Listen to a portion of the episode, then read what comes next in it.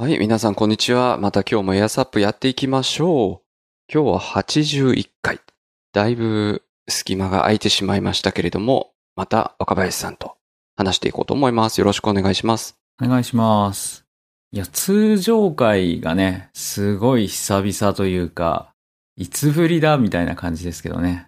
なんかまあ、記録見ると5ヶ月ぶりぐらいになってるみたい 前回はね、あの、フラッターについて、まあ、ゲストの方を迎えて、えー、5人ぐらいでワイワイワイワイ話しているので、もし、あの、まだ聞いてないよという方で、フラッターについて興味ある方は、前回の2つ、79番と80番を聞いていただければなと思います。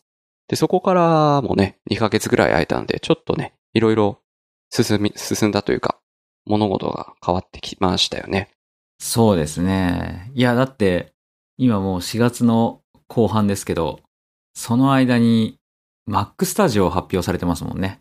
そうなんですよ。Mac Studio ね。あれ、そういえば Mac Studio 買ったんでしたっけ？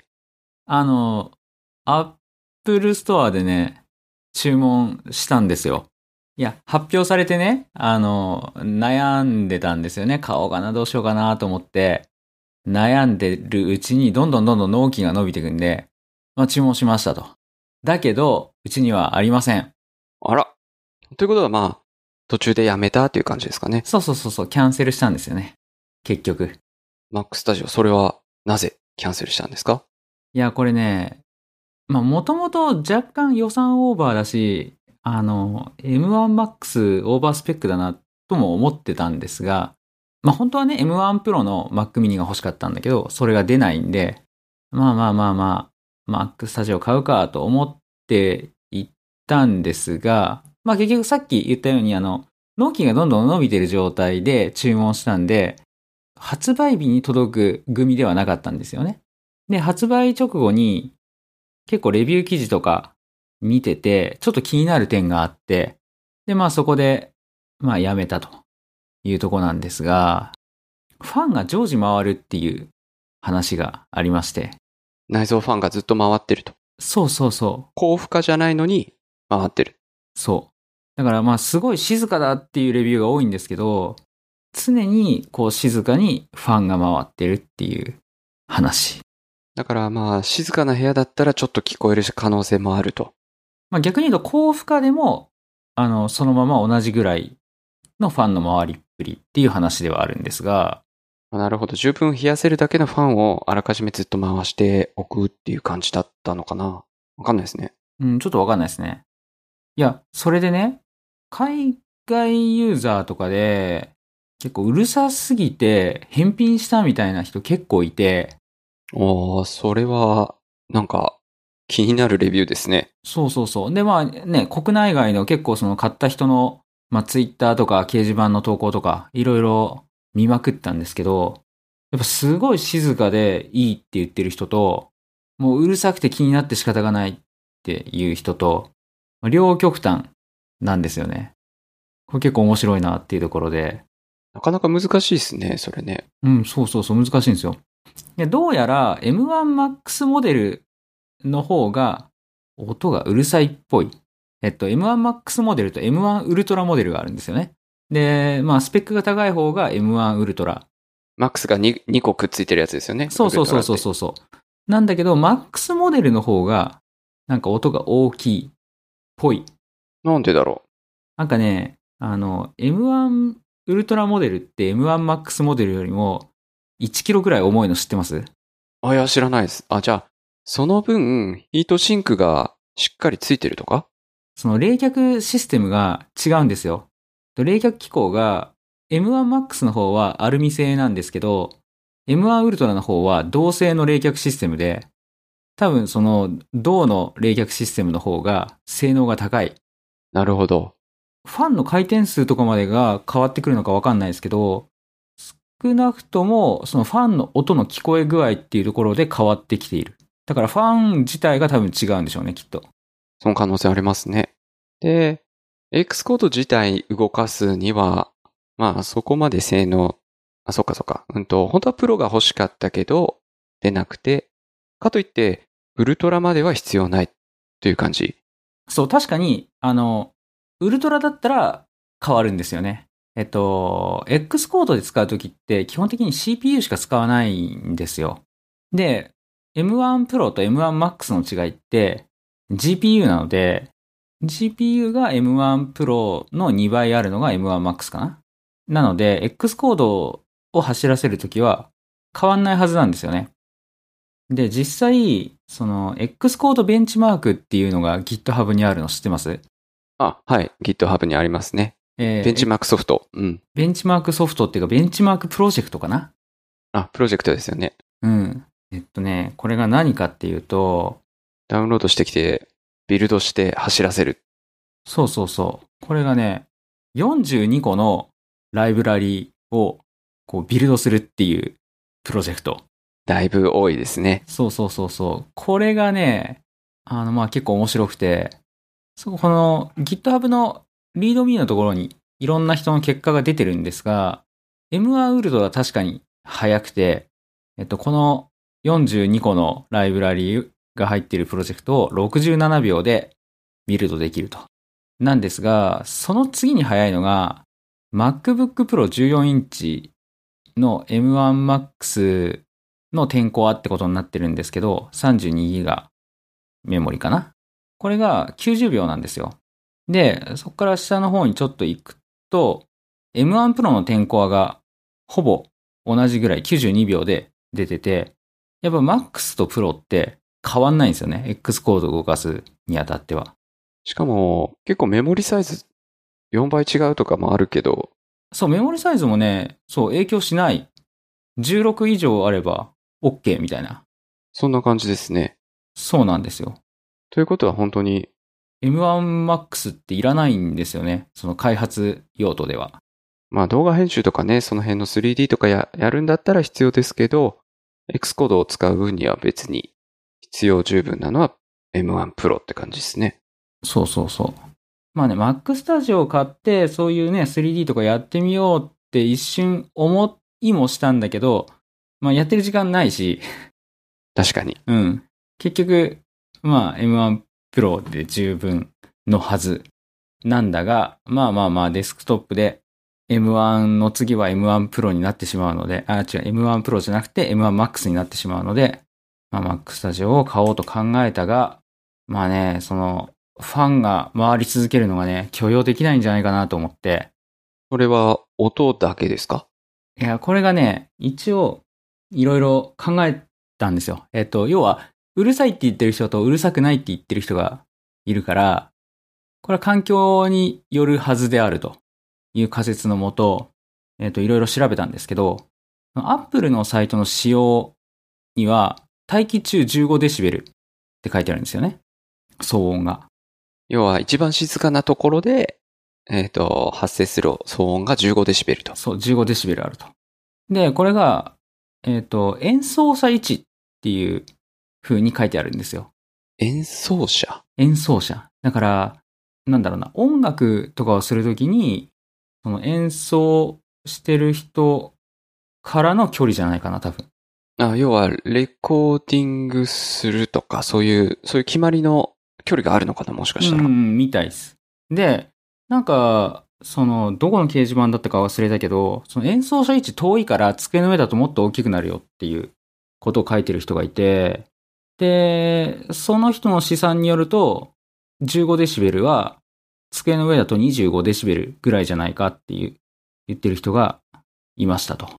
で、じゃあ25だとしてどのぐらいの音なのっていうのが数字で言われてもよくわかんないじゃないですか。音ってわかんないですよね。そうそうそうそう。で、それも調べてみたら、だいたい30デシベルが郊外住宅地の深夜。まあちょっとよくわかんないですけど、静かそう。静かそう。うん静かそう。うん。で、20デシベルだと、まあ、無音室アナウンスブースっていうことで、まあ、ほぼ音がしないぐらいにはなるみたいなんですよね。えーっと、ちなみに、Mac Studio は待機中15デシベルなんですけど、Mac mini は5デシベル、MacBook Pro 14インチは3デシベルなんで、まあ、明らかに音が大きいのは確かではあるんですね。その数字見たら明らかですね。うん。じゃあ自分の家でどう感じるのかなっていうことで、自分の家のえっ、と、作業部屋静かにしてる状態で、何デシベルぐらいの騒音があるのか、調べてみたんですよね。まあこれはあの Apple Watch でできるんで、とか iPhone のアプリとかできるんでやってみたら、うちね、30デシベル台常にある。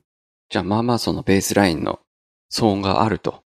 そうそうそう。なので、まあおそらく、その、Mac Studio を置いても、うちの場合は気にならない可能性は割と高いなという結論には達したんですが、だからまあその時点でまあ買ってもよかったんだけど、でも、ファンが常に回ってるってやっぱ気になりません？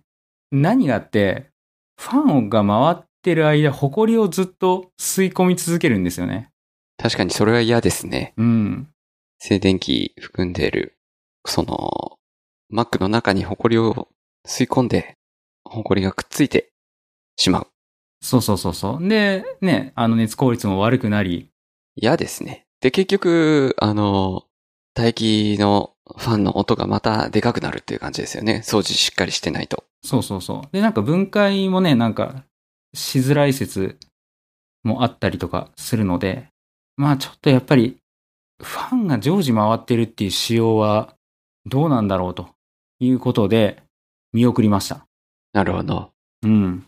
じゃあまあ、若林さんの用途的には、Mac Studio じゃなくて、Mac mini の Pro が出ればいいのかなって感じですね。そうそうそうそう。そうなんですよ。もうあまりその外で開発するとか、あんまりないですか？ノートタイプじゃなくても大丈夫。そう、今ね、全く必要なくて。前は結構家の中でいろいろ移動するからデスクトップがいいなと思ってたんですけど、家の中でも全く移動しなくなっちゃって、なんかね、以前あのソファーで開発したり、違うとこ行ったりとか言ってましたもんね。そうそうそう。それもね、もうやんなくなっちゃって、そしたらもう机の上にね、鎮座してる方がいいし、なんならその、と Mac Studio で、あの、一番いいなと思った仕様が、後ろに挿せる端子が大量にあって、USB-A もいっぱいあるみたいな。そこが惹かれたぐらい、そのノートだとね、端子少なくなっちゃうから、デスクトップの方がいいなぐらいな感じですかね。いや、それならね、ミニも、まあまあ、端子ありミニも結ますから構あるんですよ。うん。あのまま順当な進化してくれれば嬉しいですね。そうなんですよ。なので、あの M2 Pro の Mac mini が出る噂があるので、ちょっとね、待つかなという待ってもいい感じですかね。ね。うん。でもちょっと安くなるんじゃないですかね、そのスタジオに比べたら。勝手な想像なんですけど。スタジオに比べたら安いんじゃないですかね。多分、ベースモデル15万とかじゃないですかね、きっと。M2 Pro で Mac mini だと。まあ、ただね、ちょっと今、円安がやばいことになってるかあー確かにら。な、うん。確かに今はやばい。そうそうそう。おかしいんですよね、今ね。今、129円ぐらい129円ぐらいかな？今どんくらいだろ ?1 年前105円ぐらいでしたからね。う。ええ今128.5円とかだからそうですね。ここ最近その円安進みすぎって感じ。そうそうそうそう。いやね、ひ120超えてやばいって言ってたのが、つい最近な気がしますもんね。そのうち130も超えちゃうんじゃないかって言ってる人もいたり。まあそれはわかんないですけど。ね、アップルの製品買う僕らとしてはちょっと痛いっすよね。痛いですね。そう、輸入品が買えないっていう感じになってきますよね。こうなってくると。そうですね。そう、だから逆に今、あの、もともと日本円の価格が設定されている商品、海外から、えっと、代理店みたいなのが輸入してきてて、売ってるような、日本円の定価みたいなのがある商品は、今微妙にね、割安感あるんですよ。確かにそれはありますね。そうそう、129円をね、元々のドルの価格にかけたときに、あの、トントンだったりするんですよね。あ要はその中間マージンと取られてるけれども、そこで円安で、そうそうそう、中間マージンがなんか、相殺されると相殺される。中間マージンとか輸送費とかね、相殺されてるみたいな感じになってるんで、あの、今、駆け込みでね、なんか買うのは一つありかなという気はしていて、そういう商品をね、見つけれればいいですね。そうそうそう。それでね、結局 Mac 買わなかったから、お金余ったんで、ああ、予算余って。そう、予算が余って、なんか買ったんですか？椅子買ったんですよ、椅子。おおスチールケースっていうアメリカの会社の、スチールケース？うん。椅子欲しいって言ってましたもんね。そう、椅子欲しかったんですよ、ずっと。今まで使ってたのが、えっと、Amazon Basic かなんかの、かなんかのっていうか Amazon Basic か。Amazon オリジナルの椅子で、なんか4000円台で買ったんですよね。あ、そんな安いんですか、うん。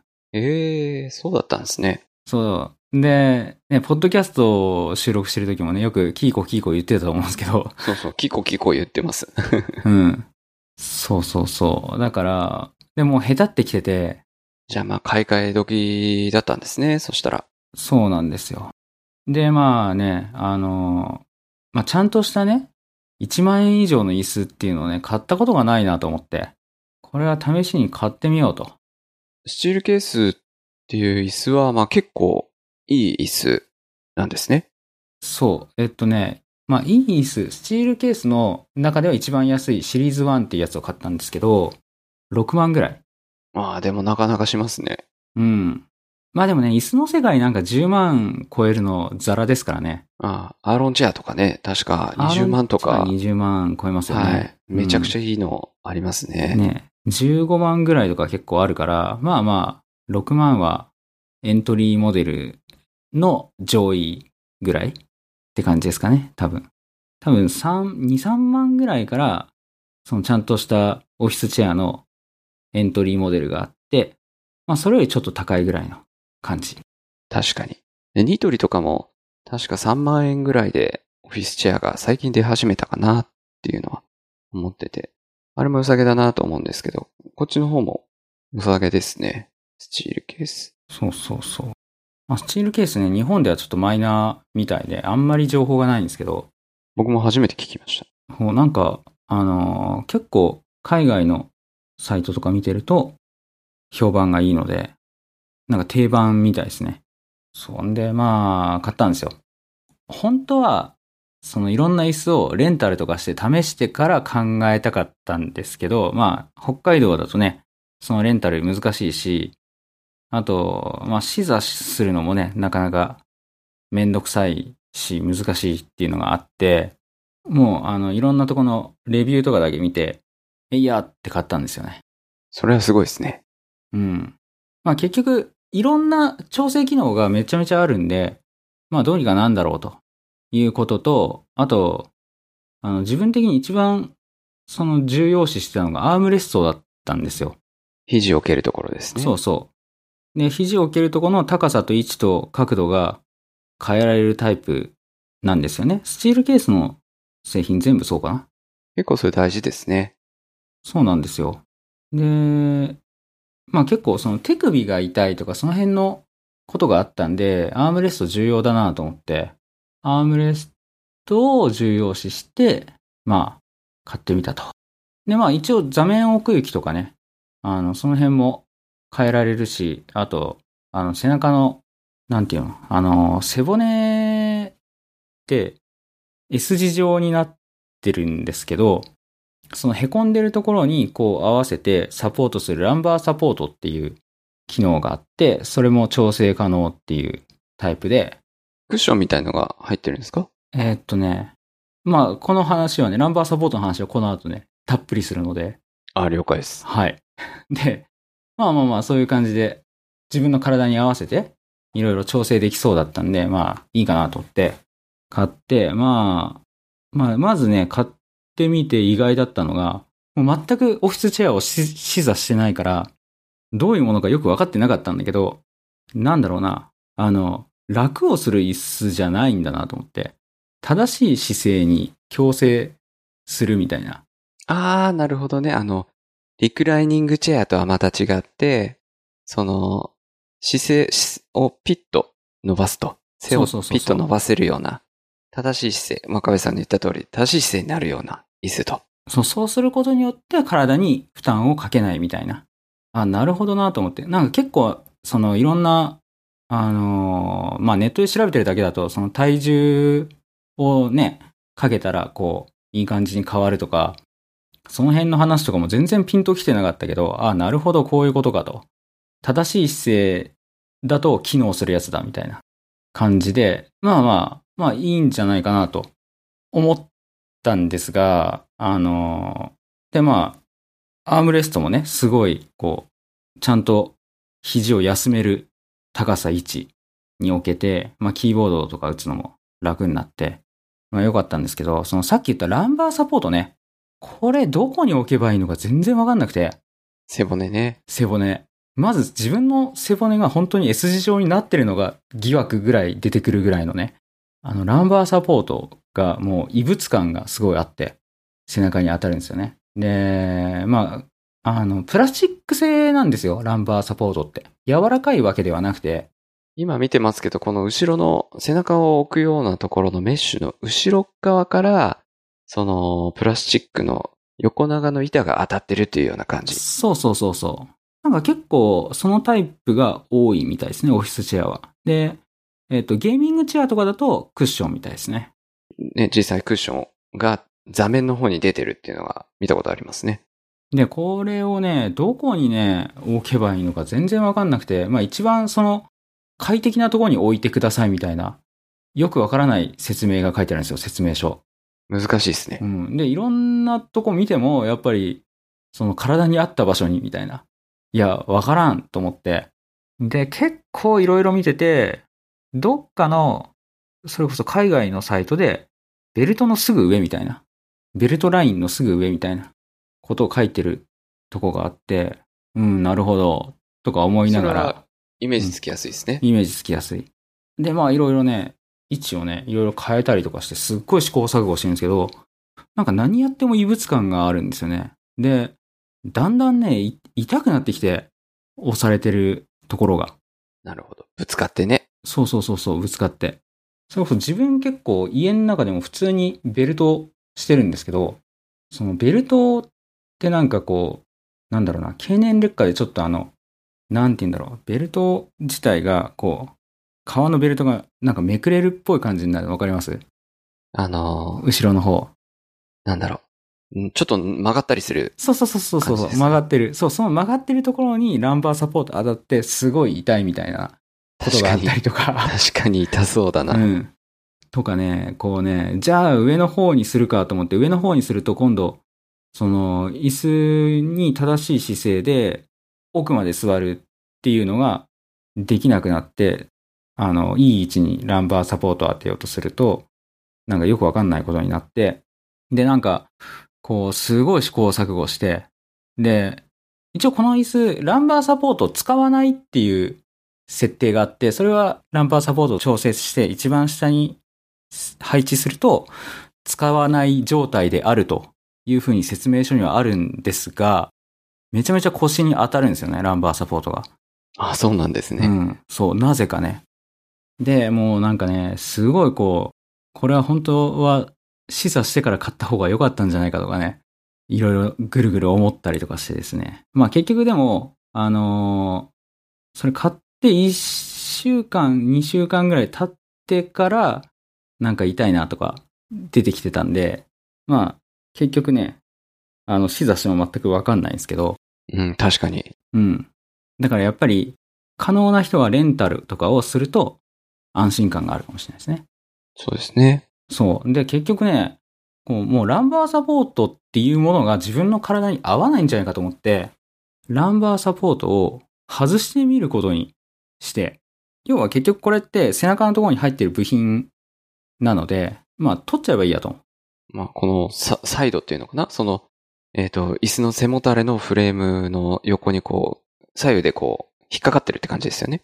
そうそうそう。でもこれね、あのー、取るには、背もたれ自体を、こう、パカッと開けてあげなきゃいけない。ああ、ちょっと大変だ。うん。そう、それでね、まあ、T15 ドライバー、星型ドライバーを100均で買ってきて、で、背もたれを分解して、取ったと。取ったと。ランバーサポート外しましたと。まあ、ランバーサポート外すこと自体は、えっ、ー、と、実はそんなに問題なくて、なんか日本で売ってるこのスチールケースシリーズ1は、ランバーサポート付きがデフォルトなんですけど、説明書見てるとオプションですって書いてあるので、おそらく海外で売ってるものは、あるやつとないやつがあるから、多分外しても椅子としては機能することは分かってた。うん。その辺ですね。うん。うん。で、まあまあ、ランバーサポート外して、座って、なんか外したら外したで違和感あるなと思いながら、その外したランバーサポートをこう、ああ、こういう部品なんだと思って見てたんですよ。これどっかしまっとかなきゃな、みたいな思いながら見てたら、あれ？と思って、そのランバーサポートの、なんて説明すればいいんだろうな。要は、まあ、たくさんの、えっ、と、部品、たくさんでもないけど、そのプラスチック部品と金属部品で、内側に金属部品が入っている。意外と、まあ、複雑な、ただの板じゃないんですよね。なるほど。うん。で、その、内側に金属のなんかこう、なんだろうな、針金というか骨というか、みたいなものがあるんですが、で、えっ、と、でランバーサポート自体がプラスチックなんですけど、一応こう、真ん中のあたりは、こう押したら、クッション性があるように作られてるっぽい買ったんですけど、ぽい。ぽい。あの、そのクッション性がありそうなところを押しても、こう、何も起こらないんですね。で、よく見たら、その内側にあるその金属製のパーツが、なんて言うんだろうな、正しい位置にないということに気づきまして、組み合わせというか、ちゃんと組み、ちゃんと組まれ組み立てられてなかった立てられてなかった。あらまで、えっ、と、で、ランバーサポートの方も分解して、正しい位置に組んであげたら、なんとなんとあのランバーサポートがすごいね、こうクッション性が出たんですよ。あ。もう今までカチカチで、本当のサポートっていうか、ただの板だったわけですね。そうそうそうそう。あの、ただの板っていうか、こうなんて言うんだろうな。痛い板。板ですらない。えっと、要は本当はいらないですもんね。そのクッションがなければ。そう、なんか山状、な、なんていうの、真ん中が出っ張ってる板だったんですよ。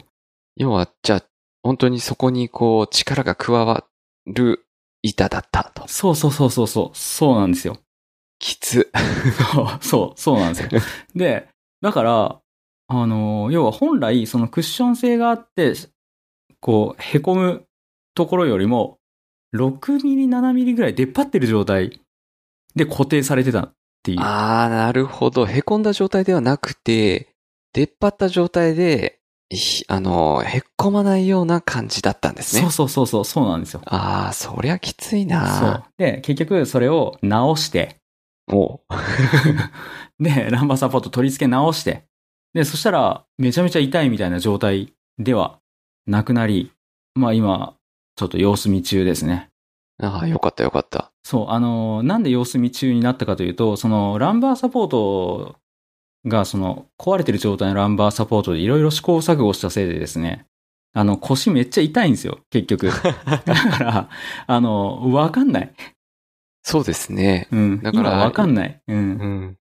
また2週間、3週間経ってみて、どうかっていうとこそう、ろでとりあえず一評価しないと。旦この、あの、腰が治ってからじゃないと評価できないなと思って。で、そのランバーサポートの位置も結局、またね、どこにすればいいかとか、やり直しですが、とりあえず今は、えっ、と、ランバーサポートを使わない設定の一番下の位置にして、様子見中ですね、今。じゃあまずは腰を直してから。そうそうそうそう。腰を直してから、ランバーサポートについてもう、もう一回考えると。本当にいるのかどうかっていうのもね、含めてね。そうそうそうそう。もうね、いつでも外せるんで外し方分かったんで。これはまたそんなとこ壊れてると思わないですよね。そうそうそうそう。いや、だから逆に言うと、外してみることにしてよかったなと思って。そうですよね。うん。我慢して続けて、そのまま続ける、使い続ける選択肢もあっただでしょうし。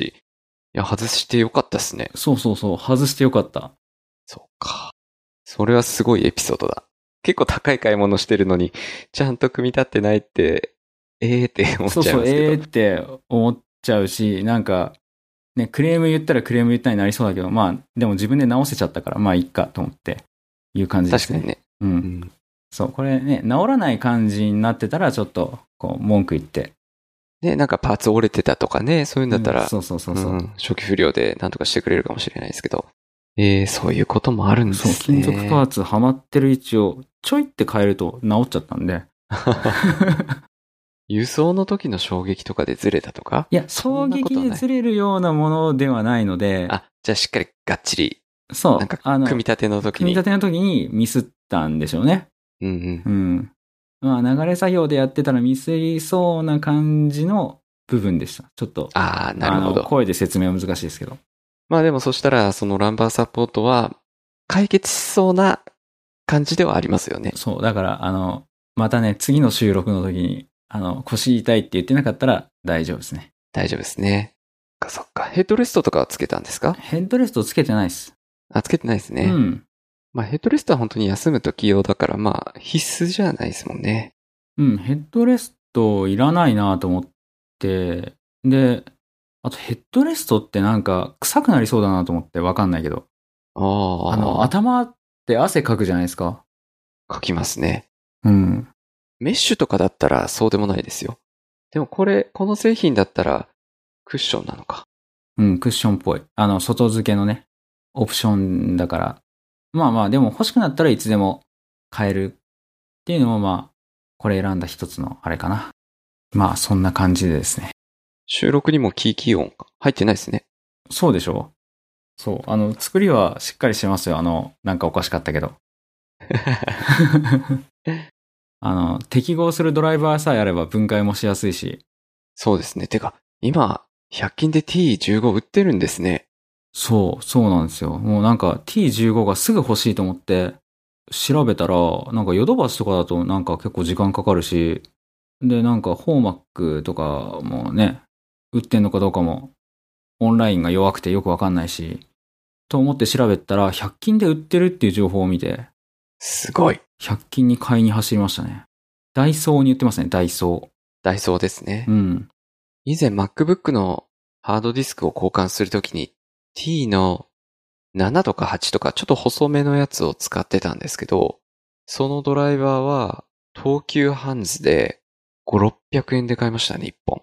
ああ、そう、そういう、細いやつはね、うちもなぜかあるんですけど、太いやつないですよね。そう、太いやつないんですよね。T15 なんてないんですよね。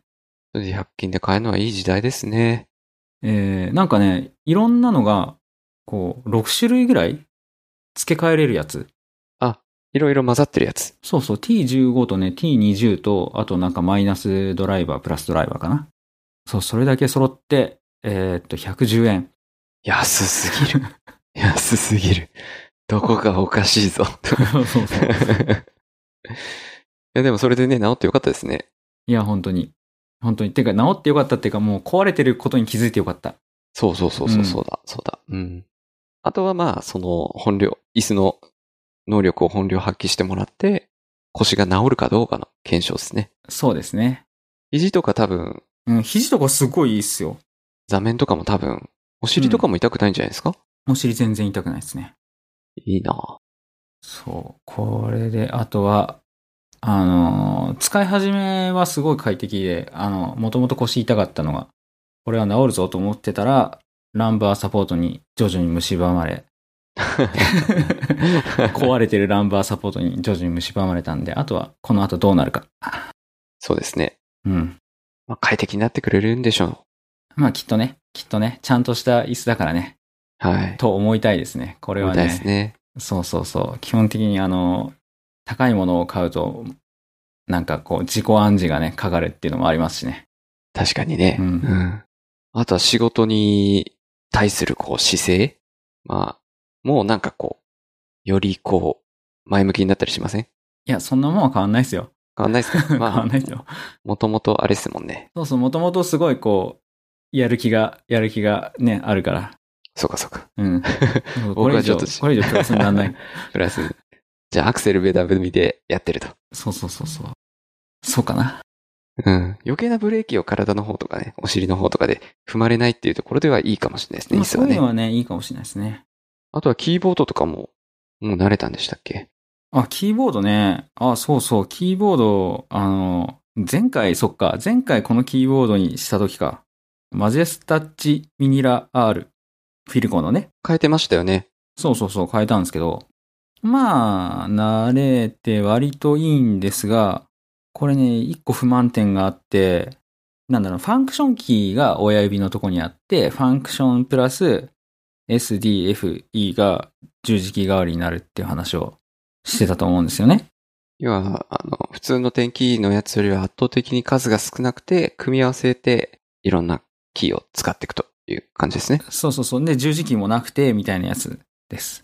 で、あの、基本的にホームポジションからほとんど動かずに、ファンクションをしながらで、あの、デリートしたりとか、バックスペースしたりとかもできるというキーボードなんですが、これね、すごい謎なんですけど、要は矢印キーの代わりになる部分が2個あってですね、右下の方にもファンクションをしながらで、矢印キーの代わりになる場所があるんですよ。あ確かに今画像見てますけど、そこは右、右手で操作するのかな？ありますね、確かに。そう、コマンドオプションデリート、はてなかな？クエスチョンマークかな？そのあたりがなるんですけど、これ実はすごい困って、まあ自分は左側でしかやんないから、ここ、こう関係ないと思ってたんですけど、そのオプションを押しながら矢印キーって使いません？オプションをしながら、あ使うかも。そう、それをね、やろうとして、右側オプションを押すと、右側オプションも矢印キーになっちゃってるから、ファンクション押しっぱなしの状態で。確かに。オプション矢印がね、非常に使いづらくて使ってないっていうことで、作業効率が落ちるんですよね。オプション、え、そえ、どう、どうやるんだろう？オプション矢印。左のオプション？左のオプションを使って、右のファンクションを使ってやるしかない。えー、結構大変ですね、これ、そしたら。そうそうそう。そうなんですよ。なので、なんて言うんだろうな。こう、もともとね、そういう機能がああるから、カスタマイズできなくていいやっていう判断で、このキーボードにしたけど、やっぱフルカスタマイズできて、スペースバーが短くて、真ん中の方になんかキーが余ってるみたいなやつが欲しいなと思っている今日この頃ですね。じゃあもう基盤から作るしかないんじゃないですか？いや、そういうね、自作的なやつはめんどくさいからやりたくないので、既製品でどうにかしたい。いや、単純にね、あの、ハンダ付けがうまくできる自信がないです。はい、僕も一緒で。あと、まあ、ちっちゃくいたらね、危ないですよね。ああ、まあね。まあね。まあ、それはあの、深夜とか早朝とかにやるから、で厳重にしまっとくから、まあ大丈夫だとは思うんですけど、あの、2、3万かけて、そのね、部品を全部揃えて、いざやってみて壊すっていうのが、こう想像できるんで、ちょっとね、それなら買った方がいいですよね。そうそう、それだったら、ね、多少高くても、あの、理想に近いものを買えばいいかな、というところで、今いろいろ見てるんだが、それこそあの、円安が辛くて、ああ、そうですね。これもそう、そうなりますよね。輸入品だと。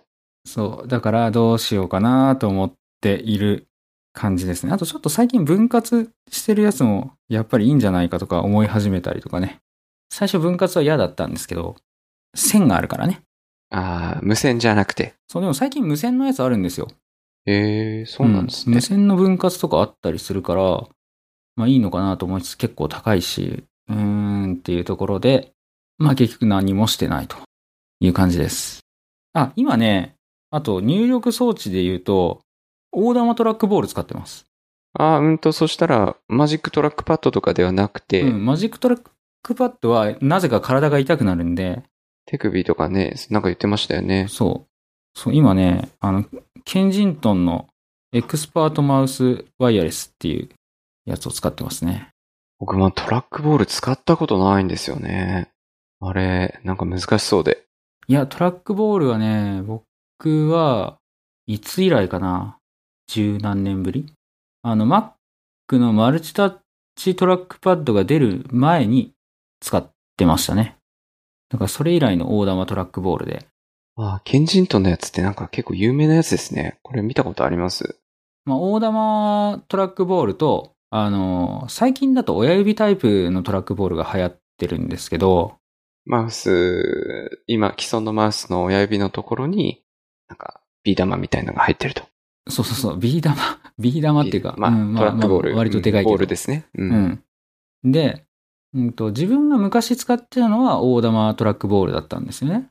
で、今回、その、いろいろ入力装置試そうと思って、親指タイプ今流行ってるし、と思って、一回買ってみたんですよ。えーっと、MX575 かな？ロジクールの。買ってみたんですけど、あの、5時間で親指ぶっ壊れて、こんな危険なものは使えないと思って。まあ、結構、あのーやっぱ体の負担を考えると、親あのー大玉の方がいいっていうのは昔から言われてるんですけど。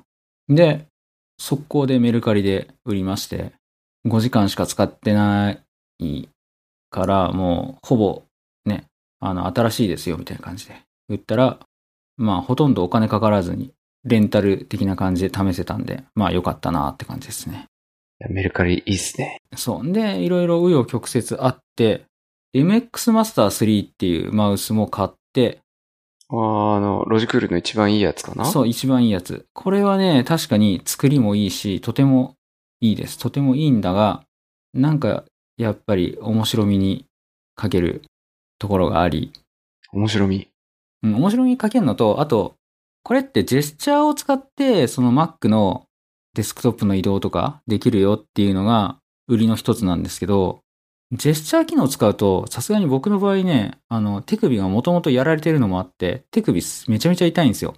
あ、じゃあなかなか使いづらいですね。そう、スナップ効かせて。てみたいな。で、結局、あの、横スクロールホイールせっかくついてるから、まあ、横スクロールホイールをそのスペースの移動に割り当ててとかやってたんですけど、なんか違うなと思って、で、まあ、大玉トラックボールもまあ、久々に試してみるかと思って使ったら、とても快適で、で、あの、ちょうどなんかね、その時右手痛かったんで、左手で使ってたんですよね。トラックボールを。で、大玉トラックボールだと、あの、右でも左でも使えるので、左右対称ですよね。そうそうそう。んで、今も左で使ってますね。なんかもう気分で、あの、左右変えれるのもいいところで。あの、しょっちゅう掃除をしなきゃいけないこと以外は、特に不満点はないかなって感じですね。あの、体が楽。要はこの指先だけでさささっとできると。そうそう。手手首まで動かす必要はあんまないっていう感じなんですか？手首はもう動かさなくて、で、ボールを、親指タイプだと親指で頑張ってこういっぱい動かさなきゃいけないんですけど、大玉だとボールがでかいのもあり、自分の場合は、人差し指、中指、薬指の3本ぐらいで扱ってる。なので全然疲れないです。そうなんですね。なんかマウスの掃除ってすごい懐かしいなって思っちゃいました。そう、ボール外して、そう。あの、直角になってるところの、なんだ、軸をこう、専用のクリーナーというか、ゴミをと取り外すプラスチックのヘラみたいなやつで取ると。あ、それに比べたらね、全然楽ですね。これね、あのー一応光学式なので、あ、そうなんですね。うん、そういう感じの、その、ローラーが入ってるわけじゃないんですよね。そっかそっかそっか。そう、光学式なんですが、このボールを支えている部分が3箇所あって、ちっちゃい人工ルビーの球体が入ってるんですよ。へえ。で、そこの周りにホコリとかがつくと、あの、ボールの動きが悪くなる。あなるほどなるほど。うん。で、これをだいたい1日1回ぐらい、こう、動きが悪くなってきたなと思ったら、ボールをポコッと外して、取ってあげると、また復活するみたいな。あの、指でちょっちょって取るだけで大丈夫です。なるほど。じゃあ、そこに埃みたいのが溜まってくる。そうそうそう。そんな感じ。なるほどね。埃が圧縮されたようなものかな。うん、うん、うん、うん今度試してみようかな。結構ト、トラックパッドでも、なかなか、同じく手の甲がちょっとつるというか、うんうん。姿勢が悪いのかわかんないですけど、結構しんどいなって思う時もあるんですよね。そう、MacBook 内蔵のやつだとね、全然大丈夫なんですけど、これ何なんだろうなと思ってて、キーボードの高さと一緒だから大丈夫。いや、よくわかんないですね。いや、なんかね、今自分の中で仮説としてあるのが、手前にあるのがいいのかなと思って。あ、横じゃなくてね。うん。キーボードの横ではなくて手前にあるから、そう、キーボードより手前だと、この、なんだろうな、手が結構後ろに下がるんですよね。で、その状態で使うと、多分、あの、手首を使わずに手を全体で使わないと多分うまく動かせない気がするんですよ。その位置だと。確かに。強制的に。うん。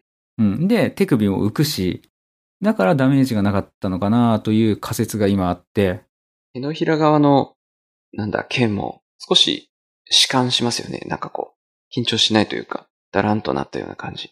その、キーボードの横に置くよりは手前に置いた方が、うーん、まあこれ、まあ、姿勢によりますね、でも。姿勢によるかな。姿勢によるか。そう、そうなんですよね。で、なので、そう、それもあって、分割キーボードだと干渉せずに手前に置けるのではという気もしていて、確かにね。うん。まあ、そう、たまにね、やっぱトラックパッドがないと困る時っていうのがあるんですよね。やっぱ拡大縮小をするとかね。ああ、確かにね。それは、トラックパッドがやりやすいですね。そうそうそう。グラフィック系のソフトでね、あの、でかいファイルを縦横無尽に行ったり来たりするときはやっぱり、スクロールホイールというのはあまりいいものではないなと思っていて、だかそういう時だけ引っ張り出してくるんですけど、トラックパッドを。まあ、なんかそれをね、あの、いい感じに配置できるといいのかなとか、思ったり、思わなかったり。ということで、あの、入力周りはね、こう、常に、こう、変化してます。我が家では。ベストを求めて。そうそうそう、ベストを求めて。あとね、やっぱ、あのー面白いですね、やっぱり。この辺、入力周りって。いろんな選択肢があって。結構キーボード一つも取っても、そのいろんな沼というか、そういうのもありますしね。その、Mac でも Windows でも、なんか結構皆さんこだわってらっしゃる方多いですよね。うんうんうん。一つの作業になってるみたいな、そんな感じしますし。そうですね。まあ、とりあえず現時点では、大玉トラックポールはおすすめですと。ケンジントンのエクスパートマウスワイヤレス。いいです。じゃあまあ今日はそんなとこですかね。ですかね。えー今回も皆さん、えー最後まで聞いてくださいましてありがとうございました。えー番組へのご感想や話題の提供など、このポッドキャストの概要欄にあるお便りフォームでお寄せください。それからツイッターでのハッシュタグやザップでの感想ツイートも大歓迎です。それでは今回もお聞きくださりありがとうございました。ありがとうございました。